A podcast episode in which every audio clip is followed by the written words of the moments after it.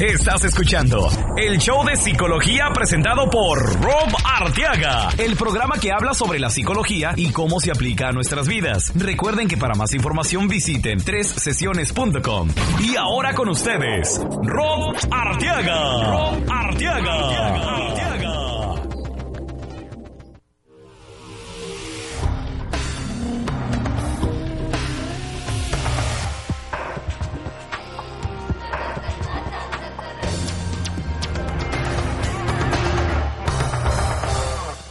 ¿Qué tal amigos? Les habla su psicoterapeuta Rob Arteaga. Estamos en otro programa uh, listos para compartir con ustedes una... Vamos a empezar una serie de programas que hablan sobre el amor y la psicología. Ustedes saben que cada programa le dedicamos un segmento al amor y la psicología, pero el 14 de febrero en los Estados Unidos se Ah, se celebra el Día del Amor y la Amistad y bueno, vamos a dedicarle los próximos programas a ese tema y yo sé que en otras partes del mundo se celebran diferentes días, pero bueno, pues yo creo que a pesar de que no se celebre el mismo día, pues ah, como quiera siempre interesa y siempre nos gusta hablar sobre el tema. Yo sé que muchos de los programas que, que tienen más este, descargas aquí en el show de psicología tienen que ver con el tema ese del, amor y la psicología. Igual, si a ustedes les interesa algún tema, eh, con mucho gusto me pueden dejarlo saber, ya sea si me buscan por Facebook, nada más hagan la búsqueda del show de psicología o en Google Plus, de la misma manera busquen el show de psicología o pueden ir a tresesiones.com en donde dice contacto van a encontrar mi correo electrónico y, bueno, también les ahorro el tiempo de, ir a la página y se pueden ir directamente a robinsonarteaga.gmail.com y háganme saber qué es eh, tal vez algún tema que les interesa, díganme qué es lo que les gusta del programa, qué es lo que les gustaría que cambie. Este, por ejemplo, ah, he considerado reducir la cantidad del, tiempo del programa a que sea entre, porque normalmente lo trato de hacer entre 45 minutos y una hora y he considerado eh, la posibilidad de reducir eso a nada más un programa de 30 minutos. Así que díganme ustedes qué es lo que les gusta y así lo tomo en consideración cuando hago las decisiones de aquí del programa. Pero para seguir con este show, eh, nuestra amiga y mi colega Dulce Salas Pereira nos hizo el gusto de, acompañar, de acompañarme otra vez aquí en el programa y, vamos a discutir este tema más a fondo, ¿no? El, tema del amor y cómo se relaciona a la, a la sexualidad, ¿no? Este, vamos a hablar y definir qué es el amor. Vamos a hablar sobre cómo es que aprendemos a amar, cómo es que aprendemos de este de cómo comportarnos en nuestra relación, ¿no? Este, vamos a hablar eso más a fondo y vamos a hablar sobre cómo tomamos esas enseñanzas, esas este esas ideas que creamos en nuestra mente del amor y cómo se relacionan a la sexualidad. Eh, vamos a hablar también sobre eh, si es, posible tener una relación sexual sin necesariamente amar a la persona y qué consecuencias puede traer eso, ¿no? Y cómo mejor manejarlo. Pero bueno, este vamos a dejar ah, el espacio para que ustedes escuchen la, entrevista aquí con Dulce y bueno, eh, espero que la disfruten. Muy bien, estamos aquí con nuestra amiga y mi colega Dulce Salas Pereira, que si no se acuerdan, estuvo en el programa sobre la ansiedad. Y si quieren escuchar más sobre la ansiedad, pueden regresar al archivo del programa. Bienvenida, amiga. Gracias, muy bien, muchas gracias una vez más. Y estamos ahora con un tema que donde nos da mucho que hablar, ¿verdad? Oh, sí, sí. Queremos hablar sobre el amor y la sexualidad. Este, ¿Qué piensas tú que es una buena manera de definir lo que es el amor, Dulce? Bueno, a mí me encantaría comenzar por el amor universal. Claro. Y de ahí irnos al amor de pareja. Porque siento que Es un poquito estamos- diferente, ¿no? Oh, absolutamente. Si vemos el amor universal es así como una virtud, ¿no? Que tiene o se traduce en pensamientos positivos hacia el universo, hacia la gente, hacia todo ser humano, sentimientos también positivos y conductas de no hacer daño. Correcto. Eso es muy importante. Eh, La gente que se mueve dentro del amor universal, pues simplemente está abierta a hacer el bien. Punto. Aunque no esté tan cerca a lo mejor de ti, porque no puedes abarcar 7 mil millones de personas, pero puedes abarcarla con el pensamiento, con el sentimiento y con, o con las emociones, una acción de no herir, no molestar, no, no, sino herir a nadie. Correcto. No Y eso es en general, ¿verdad? Sí, Eso es en general y me, me gusta mucho cómo lo mencionas porque se puede sentir amor hacia objetos, hacia familia, hacia amigos, pero no es lo mismo que con una relación, ¿verdad? no, claro. El amor de pareja, entonces viene a ser una emoción. Aquel, aquella era como una virtud, ¿no? Algo más, más general, más... Pero el amor de pareja es una emoción ya.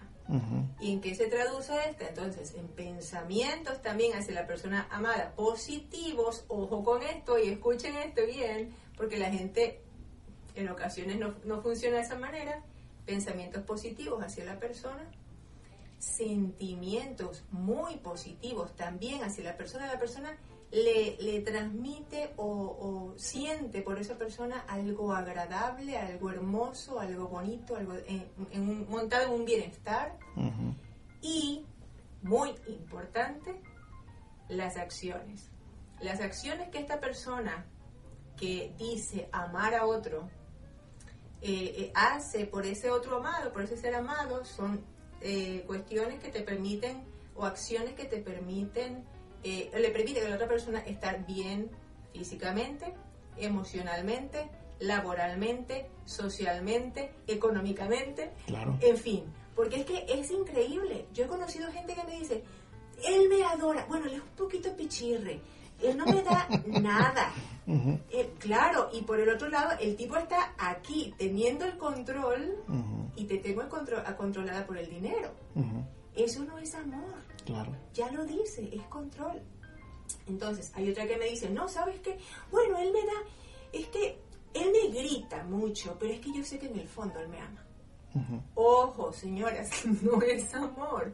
Estamos hablando de que el amor es congruente. Claro. Y ahí es donde está el problema con el amor. Que la gente quiere adoptar el amor que le provoca, el, el amor que le llega al bolsillo. ¿no? Y, y entonces nos conseguimos con que hay 7 mil millones de eh, tipos de amor. Ok. Yo pienso que en muchas ocasiones nos dejamos llevar por una atracción que muchas veces se confunde por amor y eso es lo que nos trae problemas, que no estamos tomando una decisión tan consciente en quién escogemos para nuestra pareja. ¿Qué piensas de eso? Muy bien, eso está, eso es muy importante. Hay una diferencia entre lo que es una ilusión, lo que es la pasión y lo que es el amor. Ilusión. Si nosotros nos ponemos, nos imaginamos en una eh, gráfica, eh, vamos a imaginar que el, el amor en una de las vertientes de la, es, es el, la intensidad y en la otra es el tiempo. Ok. ¿Ok? Ujú. La intensidad, la, la ilusión es muy intensa, pero es muy efímera. Se va de una vez y salió. ¿Qué pasó? Llegué, vi un chico en una fiesta. ¡Wow! Me encantó, me fascinó. Eso fue amor a primera vista. Y de repente, bueno, no nos dio tiempo, no nos, no nos llamamos, no nos, no nos dimos ni siquiera el teléfono, lo que sea, y yo sentí que eso fue un flechazo del amor. Ok. No, señor, eso fue ilusión. Punto. Claro. A esa persona sentiste un gran, una gran atracción y ya. Ujú. O a lo mejor nos llamamos dos, tres veces, y de repente hubo algo que no pasó y se enfría la cosa. Se, enfrió ya. Yo pensaba que ese era el hombre de mi vida. ¿Qué pasa? El problema ahí, ¿qué pasa si a la primera o segunda llamada esa persona se va? ¡Oh! Me quedo enganchada porque ese era el amor de mi vida. y empezamos a pensar, ¿qué hice mal? ¿Qué, qué es lo que no pasó bien? ¿Qué, ¿Qué, puedo cambiar? ¿no? Yo, bueno, yo noto que mucha gente cuando se atora en ese, en ese patrón, que se está preguntando mucho el por qué, en lugar de, bueno, ¿cómo? ¿Cómo voy a salir de esto? ¿Cómo voy a conocer a otra persona? Tal vez nada más no fueron un buen, ah, un buen match, ¿verdad? Sí. Y, y, puedes nada más conocer otra persona para seguir adelante. Y listo, no pasa nada, que no es el único que hay gente que dice, es que es el único que me puede hacer feliz en la vida. No, no, no, no. No es el único con el que puedes estar y nadie te puede hacer feliz en la vida. Si no te conectas tú con la propia felicidad. Exacto. Pero sí, me llama muchísimo la atención eso. Hay gente que, que tiene un concepto de amor muy, muy errado. Mira, recuerdo una chica, su madre, el concepto de amor que tenía y que transmitió a sus hijas, tenía tres hijas, si mal no recuerdo, era que cada vez que su esposo se iba, su esposo iba por su vida como él quería. Y cada vez que él decía, me voy porque estoy fastidiado de esta casa, de esta familia, la señora, contaba la chica, se iba y se, y, se arrastraba ante él y se quedaba detrás de la puerta cuando él se iba, llorando llorando, no te vayas, yo te amo, tú sabes que yo soy, tú eres lo máximo para mí, todas esas cosas. ¿Qué es lo que sucede? Que la, niña aprendió en ese entonces que eso era amor. Mira qué interesante. Y ella después lo repitió, en su relación de pareja al punto, yo no sé si en este caso había este, a ver si mal, no recuerdo, no había golpe, pero había un profundo maltrato psicológico y en el caso de ella llegó a los golpes. wow. Mm, llegó a los golpes. va, va peor, va más allá. Y eso es, un, eso es un patrón que yo creo que se repite mucho en, en mujeres que aprenden eh, por lo que ven en su casa que tal vez un hombre machista es lo que es lo común o es lo que se debe de esperar de un hombre. En los hombres, ¿tú has notado algún tipo de patrón que se sale una y otra vez? ¿Que se sale cómo? Lo que yo noto en los hombres es de que se les pinta una idea de lo que debe ser una mujer, pero cuando ya están en la relación no obtienen eso y entonces batallan en balancear, ok, la debo de aceptar o la debo de hacer a mi forma. Yo noto mucho eso en, en, los clientes que yo noto, eh, que yo atiendo. Eh, ¿Te ha sucedido eso donde notas eso en los hombres? En el, en el hombre específicamente, él tiende más a buscar a su madre, lo que vio en su madre. Claro. Si su madre es esa mujer severa, molesta, llega o hay, hay un patrón de rechazo hacia esto y tú vas a hacerme caso a mí o hay una sumisión ante la mujer. claro. Porque también existen las mamás controladoras. Oh, cielo, sí. Que eh, lo que aprendemos es, ah, no, pues mi mamá debe de hacer esto, mi mamá debe de hacer lo otro y esperamos lo mismo de la pareja, ¿no? Y mi mamá, si mi mamá es el ser humano más importante de mi vida como mujer, pues debo buscarla en, en la que voy a escoger yo. Claro. Es increíble, debe ser, ella es infalible. Entonces, Imagínate buscar eso en otra mujer. Claro, y hablabas un poco sobre la diferencia entre la pasión y el amor también, aparte de ilusión. ¿Cómo defines tú la pasión? Mira, si volvemos a esa gráfica, la intensidad de la pasión es muy alta también y es en el tiempo también es muy duradera. El inconveniente con la pasión, la gente dice, bueno, qué bien vivir así, es alta, estoy, estoy como elevada todo el tiempo. El problema es que hay un desgaste emocional, físico. Imagínate que tú te lleves tu carro eh, y lo conduzcas a 500 kilómetros por hora durante todo lo que te, te, da el tanque de gasolina. La posibilidad de que se, se te rompa antes de que llegue a terminarse el tanque es muy grande. Claro. Porque, y, y ahí no hay, por ejemplo, si quieres eh, ir viendo hacia los lados, no vas a disfrutar nada, vas a escuchar un Eso es lo único que vas a escuchar y vas a ver un nada, nada, no vas a disfrutar de nada. Es por eso que la, eh, que la, la pasión cae dentro de lo enfermo muchísimas veces. Y la gente, el problema es que se casa en la pasión. Tenemos dos años, los mejores años de mi vida, el sexo es increíble. Y yo siento que la amo, la, la llamo 25 veces al día o 30 veces al día y no podemos vivir uno sin el otro.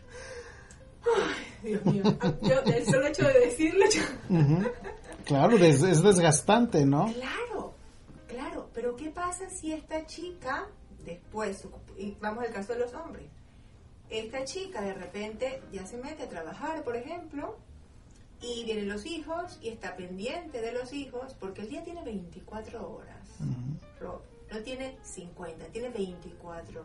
Y antes eran todas para ti, pero ahora resulta que las compartes con los niños, con eh, el trabajo, con la universidad, que decidí que me voy a tomar un tiempo para la universidad, hay muchas, muchas cosas con las que compartir, ¿no? Entonces, mm, no, no funciona, no funciona de esa manera. Entonces de repente el hombre dice, oh, ya no me ama. Porque ahora me llama tres veces, cinco veces o diez veces. En lugar de treinta que eran en En lugar de treinta. Entonces, la gente y resulta que no, que a lo mejor esa persona está sintiéndose más tranquila, está poniendo en orden las áreas de su vida y está permitiéndose el amor con esta persona. Y sabe que el amor aprendió a lo mejor en un punto que el amor no es estar encima, sino dar un espacio también. Y de repente ese tipo dice, no me está gustando. Eso pasa tanto con el hombre como con la mujer. Entonces, este, llega y dice, no, pero es que esto no es como que se acabó el amor. Perdón, pero a lo mejor estás comenzando a vivir el amor. Claro. Y este, entonces, déjame a ver si te entiendo bien lo que tú te refieres cuando dices pasión. ¿Es como una atención excesiva hacia la pareja? Puede ser una atención excesiva, pero todo está exagerado. Este, quiero estar mucho, mucho tiempo contigo quiero eh, tenerte siempre cerca, generalmente eh, las, las, relaciones de pareja son muy intensas em, y está siempre todo como eso, como si estuviese a 500 kilómetros por hora. Todo está muy exagerado. Intenso. ¿Y, ¿Y cuál es la diferencia entonces entre la pasión y el amor de tu punto de vista? Ok, el amor si volvemos a la intensidad y el tiempo, el amor es menos intenso, fíjate, que es lo que a la gente le extraña. La gente cree que el amor es lo máximo, es ceguera total. No, el amor te permite ver, está aquí, bajito de tus ojos. el, la pasión no, la pasión dice, es que este es el hombre de mi vida y está aquí con tremendo manto. ¿sí? y el amor dice, no, vamos a ver, este hombre, ah, mira, este hombre tiene estas características que se parecen además con a mí. La pasión, el problema es que es tan frenética que no te deja estar, pensar, sentir realmente. Y eso es lo que la gente llama el amor. El amor es ciego. No, no, no, no, no, no. La pasión es ciega. Mm, es muy, muy, muy buena manera de describirlo. El, el, el amor es más calmado. Porque el amor, la base del amor es la paz la de la pasión es el miedo, la intensidad, el no me importa, otras cosas, otros elementos. El amor está en, en eso, vive en el amor, en la paz, y la pasión vive en el ego, en el placer, en tú conmigo porque esto es lo que yo quiero tener a mi lado. Pero tú estás de acuerdo con el aspecto de que, o sea, una relación no va a estar siempre o en pasión o en amor. Por ejemplo, yo noto muchas veces que al principio de la relación todo es miel, la persona no puede hacer nada malo y en ocasiones si puede uno poder amar y ver la persona por esas cualidades que debe de tener y que buscamos, se puede convertir en amor, pero normalmente hay mucha pasión al principio que luego se tranquiliza después de que dura la relación, ¿no? Por eso es que digo que la gente debe saber que se está casando en la pasión. Mm. Ahora sí, Si nosotros volvemos a esa gráfica, entonces esta es menos intenso, pero sí es un poquito variable. Lo que pasa es que la pasión es, me quieres, pero cuando me haces una cosa que me, que me hiere, cuando haces una cosa que me hiere, es el bajón es terrible. Y entonces, ah, pero es que tú eres este, muy mala conmigo, me voy a vengar, no sé qué. Y, y sigue en esa, la intensidad es alta, pero el bajón es en cuanto a, a lo que pensaba, lo que esperaba de esa persona. Pero sigue intensamente y pasa de un plano de, ay, qué maravilla, te quiero dar el mundo, a, a, a otro plano de, mm, ok, me hiciste esta, también te voy a dar en un nivel muy alto, me voy a vengar de alguna manera. Eso lo hace más el apasionado. Claro. ¿Y cómo se relaciona esta idea de la pasión, la ilusión y el amor a la sexualidad? Bueno, antes, en, en el caso de la sexualidad, eh, la ilusión, bueno, igual, la ilusión te puede conectar con la pasión, por ejemplo, o esta gente que tiene su primer encuentro, eh, una, una, un, un um, encuentro sexual eh, que puede salir de ahí. Ninguno de los dos se ha dado el tiempo para sentir amor. El amor va naciendo con el tiempo porque te está permitiendo pensar, era lo que hablábamos. Tú dices, bueno, esto es lo que yo busco. Yo tengo una listita de al menos seis cositas que de verdad debe tener esta persona. Cariñosa, centrada, laboralmente activa, este, debe ser una persona en calma, en paz, para poder dar amor, debe ser una persona cariñosa con los hijos, o sea, o debe querer hijos, ¿no? Hay una serie de cosas y de repente te consigues con aquel y te acuestas la primera vez, dices, bueno, o sea, a lo mejor te fue bien en el sexo, ¿no? En la, en la función sexual, eso es la función sexual desde el punto de vista sexológico. Y eh, entonces te va bien y dices, wow, este es el hombre de mi vida. Comencé, ya me conseguí al hombre de mi vida. No puedes evaluar en una relación de pareja eh, de una sola vez o de una sola noche y además al principio todo lo que va a ser el hombre de tu vida. Claro. Porque entonces las probabilidades de error son muy grandes. Exactamente. Entonces, con, con la ilusión, no se acueste con la ilusión. con la pasión, si se quiere dar el permiso, pero entienda que es muy, muy, muy intensa. Y hay gente que está, he visto más de una atrapada en la pasión. Incluso hay gente que después, cuando se sale, porque el otro simplemente no quiso más, llegan y, quedan quebradas, quedan, es, es como si te invitaran allá arriba a estar todo el tiempo y de repente el tipo dice, ¿sabes qué? Ya no quiero más. Y está... Y se, se va, ¿no? Es peligroso. Para mí la pasión como tal solamente por sí misma es peligrosa. Además de dolorosa para muchísimos, para el que no lo sabe manejar. Y, y el amor, pues, el amor te permite, te permite ir conociendo, aceptando o no, hasta qué punto vas a aceptar y qué vas a aceptar eh, y te permite más congruencia. Claro, yo creo que al regresar a la definición del amor, que es buscar el bien de, del mundo, de nuestra pareja, que queremos eh, desearle todo el bien posible, creo que cuando nosotros amamos en la sexualidad, no es que queremos satisfacer únicamente nuestra necesidad sexual, pero queremos darle placer a la otra persona porque la otra persona se sienta satisfecha, ¿no crees? Claro. Y eso es algo ausente en, eh, muchas veces en la pasión y en la ilusión. Oh, sí. Incluso si hablamos de dos vertientes, para mí hay dos vertientes muy intensas dentro del individuo, y uno es el ego y uno es el amor. El amor es cuando nos conectamos con todas esas cosas positivas, de darnos y dar a otra persona. Y el ego es, te voy a dar porque es que si no tú vas a hablar mal de mí. Te voy a hablar, te voy a dar, eh, no me importa si tú no sientes placer y ese tipo de cosas, ¿no? Cuando es amor es amor. Y eso es, hay que, hay, por eso me gusta entrar con el concepto de amor, que la gente se quede con un concepto claro para que lo pueda llevar en ocasiones a la sexualidad, o sea, a su sexualidad, sea autos, autosatisfacción o sea satisfacción con otra persona. Porque de repente la gente dice, ¡oh, oh satisfacción! claro, si tú te amas y de ahí comienzas a amar a otro, porque así debería ser el orden, eh, de esa manera tú dices, bueno, yo quiero esto, yo necesito esto, en este momento esta persona no está o no está alguien y yo quiero sentir este placer en este momento. Y no pasa nada. Entonces, de tu punto de vista, ¿sí crees que es posible tener o no es necesario amar para poder tener relaciones? Claro, claro. No hay, para, para hacer el amor es necesario amar. Para tener relaciones, para tener una función sexual no es necesario. claro, buen punto. Entonces, pero sí, para hacer el amor definitivamente hay que estar enamorado. Claro. Hay que estar en el amor.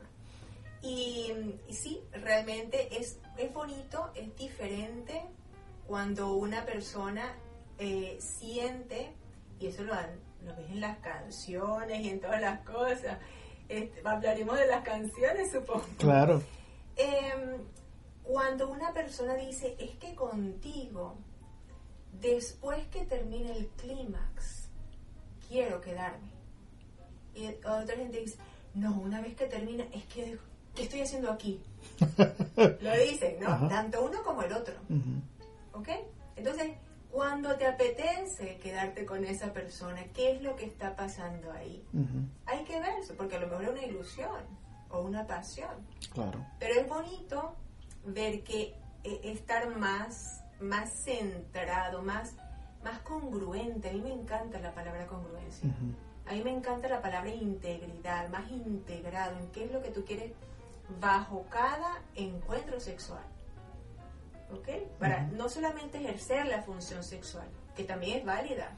Claro. Hay hombres que de repente dicen, o mujeres que de repente dicen, yo quiero este para una noche. ¿Vale? Siempre y cuando usted sepa desprenderse y la otra persona esté en el mismo punto. Claro, bien importante eso. Yo creo que muchas veces eh, cuando se sucede una situación en donde nada más una persona se quiere satisfacer, la otra persona no está 100% de acuerdo con eso y es donde está mal, ¿no? Sí, Sí, porque comienza el engaño, entonces te tengo que engañar y llenar de palabritas bonitas para llevarte a la cama y después satisfacer mi ego y dejarte. Claro. Entonces ahí la otra persona entra, pero bueno, ¿qué fue lo que pasó conmigo? Que no te diste el tiempo. Exacto. Porque no todo el mundo tiene, o sea, tenemos tiempos distintos para aproximarnos a la, a, la función sexual, no a la sexualidad, a la función sexual. Hay gente que de repente dice, es que yo necesito sentir algo dentro de mí hacia esa persona, que no es nada más placer, que no es nada más gusto. Y hay otra gente que dice, no, a mí con que me guste, bien. Hay otra gente que dice, no, a mí ni que me guste. lo que caiga, caiga. Y este, decías un, algo importante que me llamó la atención de que cuando llega al punto del clímax y una persona se quiere salir de la situación, yo pienso que puede suceder por varias razones, pero yo creo que parte de eso es de que tal vez se sientan vulnerables en ese momento y por alguna razón se sientan miedo a esa cercanía con esa persona que debe de ser otra señal que no es amor eso, ¿correcto? Claro, absolutamente. ¿Dónde vive el amor? El, el amor, sí en la paz, en la tranquilidad. Claro. Y el ego vive en el miedo. Entonces, ahí cuando tú comienzas, miedo, ¿qué va a pasar? Me siento vulnerable. eso no es amor, eso es tu ego que te está diciendo ahí, no, no, no, aquí no. Y a lo mejor la persona era agradable para ti, era adecuada para ti. Pero tu ego te llevó a, o tu miedo, que es la base de él, eh, te llevo a decir, no, esto no, y me pierdo, me alejo. Que es parte también yo creo que la psicología de cada quien que está tratando de protegerlo a uno, pero no es exactamente lo más saludable, eso se tiene que explorar con un, proceso de terapia tal vez o autoanálisis para ver de dónde viene eso, ¿no crees? Claro, si los mecanismos de defensa están muy disparados, ¿de qué nos estamos defendiendo? La base de nuestro, por eso te digo que, el amor y el ego son para mí las dos fuerzas. La base de nuestra conducta y de nuestro pensamiento, de nuestro sentimiento está siendo el miedo. Ojo con eso. Vamos a explorarnos, vamos a un terapeuta donde para ir cambiando hacia el amor. para ir viendo la vida desde, la, desde un punto de vista más tranquilo. Y es muchas veces que viene esto de nuestra niñez, porque es ahí donde aprendemos a amar, ¿no? De, de, saber cómo nuestros papás se llevaban, o tal vez había un papá que no estaba ahí, y tenemos que aprender, o bueno, inconscientemente aprendemos de ahí cómo relacionarnos con nuestra pareja, ¿no? Sí, recuerda que yo creo que el amor se aprende de muchas formas, ¿no? Se aprende desde, desde los padres, claro, lo que tú ves con los papás, se aprende de las propias decisiones que uno toma, porque uno dice, uh, yo no quiero ser como estos. Y lo haces por lo opuesto, tú sabes que lo haces por afinación o por lo opuesto, ¿no? Claro. Lo que, lo que más adelante haces en tu vida. Y, y también aprendes, por ejemplo, de las canciones. O de repente la mamá te dice, no hija, bueno, el, el hombre, suponte, dice una mamá a su hija, este, una hija a su mamá, mamá, es que él me grita. Bueno, hija, a lo mejor en un recién casado, ¿no? Y dice, ay, hija, no se preocupe que cuando, que en, en el camino las cargas se nivelan. ¿Qué es esto? Le estás diciendo acéptelo de alguna manera. Le estás diciendo eso es parte del amor. O le estás diciendo simplemente en el matrimonio no tiene que haber amor. Claro. Entonces ya ahí hay un mensaje claro. Luego vienen las canciones, las novelas, que las novelas me quedé impresionada con un, un ah, ejecutivo de televisión que dice, no, es que es increíble, es que son maravillosas las novelas como producto. El drama, el, el amor y lo que menos, lo que menos enseña las novelas, con el perdón de todo el que produce novelas, es amor. Enseña el drama, enseña el miedo, enseña la angustia. Yo conocí en una oportunidad, vi una novela que la mujer se enamoraba del que la había violado. Wow. O sea, dime tú, eh, ¿cuánta cosa puedes traducir en una, transmitir en una novela? Y entonces luego vienen las canciones y comienza, por ejemplo, vamos a, a ver si hay una, hay, ¿se podrá cantar alguna? Claro, dale. Por ejemplo, eh, Llévame si quieres hasta el fondo del dolor. Hazlo como quieras por maldad o por amor. ¿Ah? Y la gente dice, ¡ay! A mí me cantan eso y me muero. Y es lo que le llega a uno, ¿verdad? Esto es lo más, lo máximo. y, y, es mentira, por maldad o por amor. Una que está, no voy a dar nombres para entrar, en cuestiones, pero la gente de repente lo ha escuchado. Por ejemplo, espera, aún me quedan alegrías para darte. Tengo mil noches de amor que regalarte. Te doy mi vida a cambio de quedarte. ¿Recuerdas esa canción? no. Espera, no entendería mi mañana si te fueras. Y hasta te admito que tu amor me lo mintieras te adoraría aunque tú no me quisieras. Oh, wow. Y tú dices, oh Dios, a mí, a mí un hombre de verdad me dice una cosa como esta y es que yo casi que le pongo una orden de restricción. claro. Y que borro, mi número, me cambio de país, o sea, una cosa así. Claro. Porque es que es horrible. Y yo creo que es, es interesante como muchas canciones de las más populares tienen un tema similar, ¿no? O de las, las más dolidas son de las que más pegan, ¿no? Sí, sí, sí. Eh, pero en parte también es la razón por la que cuando ya no estamos con esa persona, que prendemos el radio y cada canción como que nos recuerda de la, de, la situación en la que estamos, ¿no? Pero es que ese es el problema, que prendemos el radio para que para causarnos dolor. No, señor, búsquese las alegres. Eh, no sé, color esperanza, ¿sabes? Una cosa... O escuche el show de psicología. ¿Verdad? Sí, o sea, haga algo diferente y no busque en su entorno lo que le pueda recordar y causar dolor. Por favor. Es, es absurdo. Es mucho más bonito cuando usted en la vida entiende que esta persona, bueno, no fue, no fue, y sigue adelante. Y entender, hay muchísimas cosas que, que que entender, hay muchos mitos con respecto al amor. Claro, y si no, si, si quieren saber cómo olvidar su ex, vayan al programa que grabé hace como dos sesiones que habla exactamente sobre cómo olvidar tu ex, porque ahí explico con pasos concretos cómo puede uno tomar pasos para empezar a olvidar ese amor pasado. Y regresando al tema de la sexualidad, habíamos tocado sobre que hay muchas veces cuando estamos en el amor que nos dan ganas de complacer a nuestra pareja. ¿Cuál piensas tú que es el límite en donde tal vez estemos excediendo nuestra integridad para complacer a una persona y cómo saber identificar y cómo poner un límite? Yo diría que te lo da el bienestar y te lo da la paz, lo que te repito. Paz, sinónimo de amor, base de amor. Si estás en paz con eso que estás haciendo, está bien. Si lo estás haciendo por miedo, porque es otra historia, es que tú sabes, mire, usted sabe, doctor, usted sabe, doctora, es que si uno no lo mantiene ahí tranquilito, se le va a uno. Si uno no lo tiene contento en la cama, se le va a uno. ¿Te lo han dicho? Claro, es una señal de que algo peor está sucediendo en la relación. Claro, y que hay miedo. Yo tengo que acceder a lo que tú quieras por miedo a que te vayas.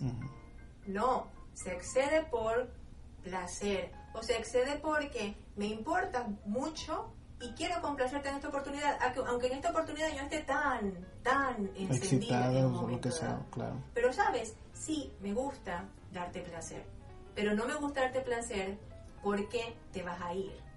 Me gusta darte placer porque simplemente es parte de nuestro, nuestra convivencia, de, de, mi, de mi yo para darte. Ahora, ojo, con estas mujeres que de repente dicen, no, pero es que yo le doy todo. No, no, no, no, tampoco si usted se está sintiendo mal, no lo haga. Si usted se está sintiendo miedo, no lo haga. Esa sería para mí la, razón. el alarma que algo no está bien, ¿verdad? Algo interesante que escuché hace poquito hablaba sobre nuestra necesidad de tener seguridad en una relación, pero al mismo tiempo que debemos de tener aventura o novedad en la relación, pero estas dos energías siempre están en conflicto. Por ejemplo, si yo este, tengo la rutina de llegar a la casa, hacer mi trabajo, ayudar con los niños, la pareja también, pues eso causa seguridad. Yo sé que mi pareja es responsable y estamos haciendo nuestros deberes, pero eso puede matar la pasión.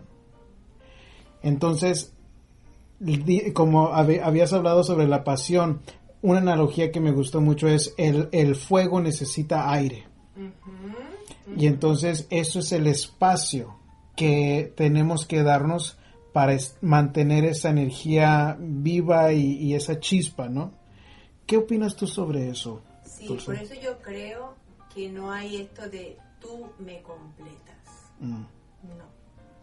Tú me complementas posiblemente, pero yo creo que uno debería estar completo antes de entrar a una relación. Claro. Y no al contrario. Porque entonces comenzamos, imagínate tú, o sea, yo soy medio D, una medio D, y el otro va a ser la D, va a ser mi D completa. ¿No? Entonces, cuando se vaya el otro, yo cada vez voy a estar, siempre voy a estar incompleta cuando se va alguien de mi vida. ¿Vale? Entonces, no, yo creo que soy la D completa y después me aproximo sin temor porque el problema es que cuando yo estoy buscando como loca la D, la D que me complete, no me complemente, que es otra que es muy diferente, entonces voy a estar así como, que, que Dios mío, ¿dónde está esa D que para, para sentirme completa? Y cuando te complementa es un poco lo que decías.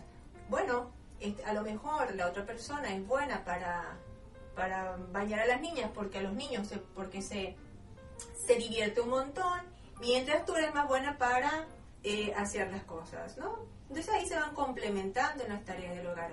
Pero, ojo, sí, es cierto. Si necesitan tener un tiempo donde no hay niños, donde no hay, donde, donde se alimente ese fueguito. Pero no es solamente el fuego sexual, es el fuego intelectual entre la pareja, es el fuego afectivo entre la pareja. es, es el, el hacer algo juntos. Por ejemplo, irse a caminar juntos, si les gusta a los dos caminar, irse a, hacer bicicleta juntos. Eh, hay que tener, vuelvo a lo que te digo, un equilibrio.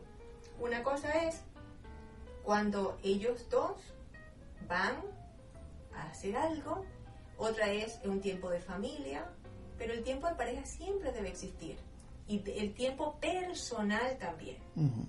Entonces, aquí hay tres tiempos que hay que manejar. Bueno, cuatro tiempos, porque además tiene que haber un tiempo social. es, mi tiempo, entonces yo me doy tiempo para meditar, tiempo para ir a mi gimnasio, para ir a natación, para ir a clases de lo que sea. Que son las cosas que quiero hacer en mi vida. Tiempo para escribir, tiempo para leer, tiempo... O sea, debe haber un espacio, un tiempo. Luego hay un tiempo de pareja también.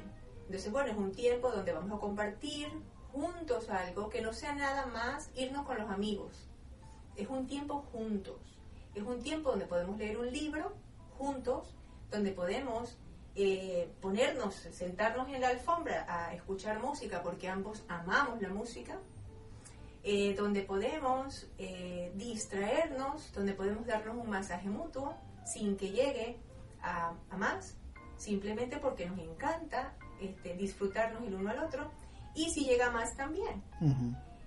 había una cuestión muy importante que era cuando, cuando las personas no tenían tiempo. Pero ¿qué pasa si yo no tengo tiempo para eso? Incluso decían, yo no tengo tiempo ni para hacer el amor. Yo no tengo tiempo ni para hacer el amor con mi, con mi pareja. Es que mi, mi, pareja, mi esposa me dice, pero es que, es que ya tú no me quieres porque pasamos mucho tiempo. Agéndelo. Póngalo en agenda. Todos los jueves a las 8 de la noche, como dice el chiste, aquí se hace o no se hace. Digo, aquí se hace estés o no estés. Yo, y una, y una, una buena manera de manejar eso es, eh, porque mucha gente cuando escucha eso dice, ay, pero pues como el día y la hora vamos a fijar. Bueno, una técnica que puede ayudar para esas personas es de que, bueno, no tiene que ser la día y la fecha, pero tal vez dense un lapso de como unos tres días y decir, en estos tres días en algún momento lo vamos a, tratar de hacer. Ok, pero si la gente no sabe, hay gente, eso está muy importante, mira, hay gente que funciona con lapsos y hay gente que funciona precis, con precisión y lo más probable es de que va a haber los dos tipos en una pareja, ¿no? Uno que, que funciona con el lapso y otro que funciona con la puntualidad, que tal vez pueden turnear eso, ¿no? Bueno, esa es una disparidad de tiempo, se llama eso, desde el punto de vista sexual. Es una disparidad, sí, y hay que buscar cómo ir uniendo eso. Pero fíjate, lo bueno de, de agendarlo es que el mismo cerebro se va acostumbrando es como cuando tú te, agendas a las 12 como. El cerebro, o sea, a las 12 tengo mi, comida. El cerebro se va alimentar, se va mm, preparando y a las 12 te da hambre. Funciona así después de un tiempo y después que, que tú te des, perdón, a esa experiencia. Si desde el principio, desde que te dice el, por ejemplo, el terapeuta de, de pareja te dice, Vamos a agendarlo para los días jueves. ¿Qué le parece? Oh, no, no, no, no, no. ¿Cómo se va a agendar eso? Si hay un rechazo, entonces no va a funcionar tu cuerpo, de la misma manera. Pero si tú dices, pero sabes que sí, ¿por qué no? Si yo quiero a esta persona realmente, yo quiero que esté bien, yo quiero estar bien con esta persona, vamos a agendarlo a ver qué cómo funciona.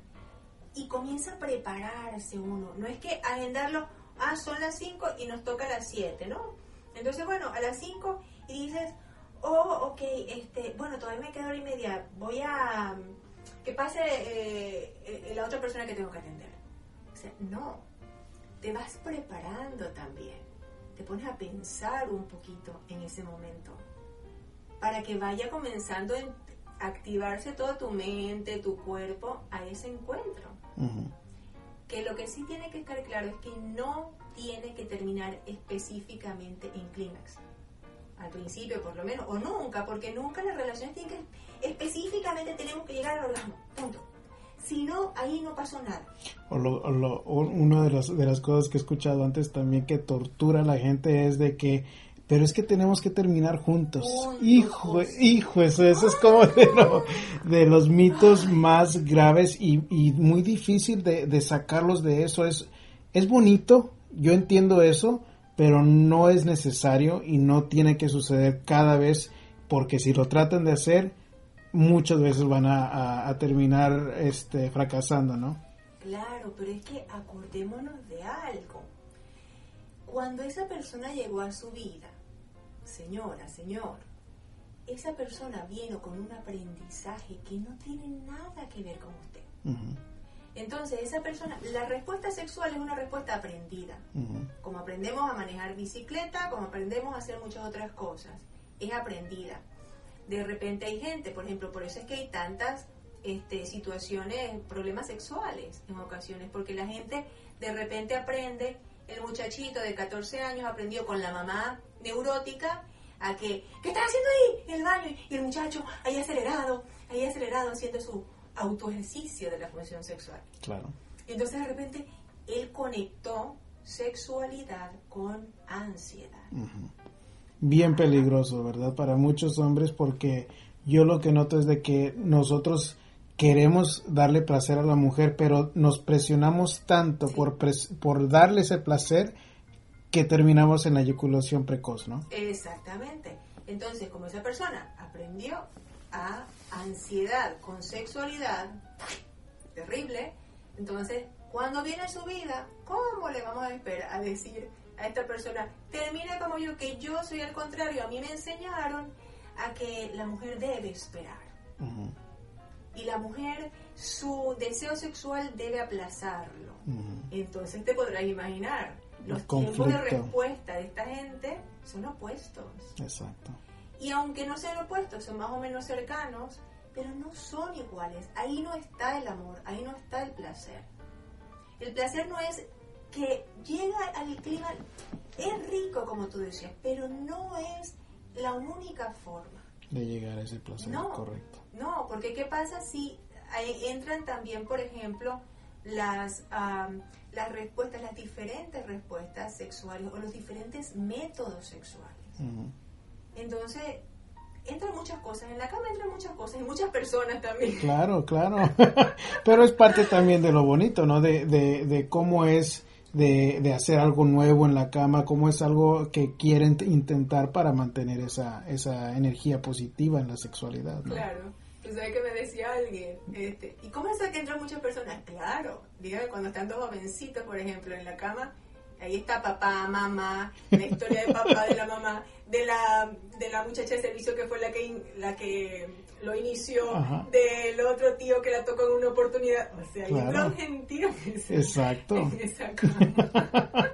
En, en esos encuentros sexuales. Entonces, hay que tomárselo con calmita. Claro, claro. Hay que tomárselo con calmita realmente.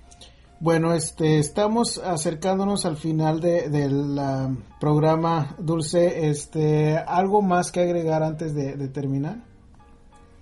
Que el amor es hermoso, que deberíamos ir desplazando el ego por el amor. Claro. Eso. Y que de esa manera todo tiene color bonito. Que, que analicemos mucho lo que escuchamos que también nos em, permitamos analizar, reflexionar sobre cuál es el concepto de amor que estamos manejando en nuestras vidas, porque si estamos sufriendo con el amor, no es, con ese concepto, mejor dicho, no estamos hablando de amor. Claro. Y yo sé que tienes tu, tu libro de metos, metas y sueños, ¿verdad? Que este, está disponible en tu sitio web. ¿Nos quieres decir un poquito más sobre tu libro? Esta es la última obra en el momento. Este, ¿La más reciente? La más reciente. Sí, la más reciente, por favor, es cierto. Se llama Metas o Sueños, cómo lograr lo que anhelas en la vida.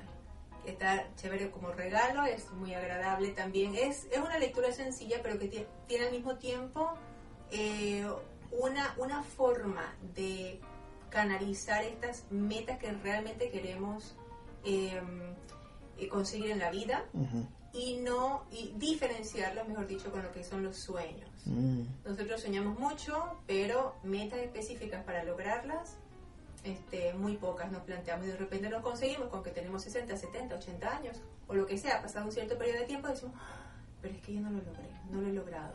Sueños son esos. Eran sueños.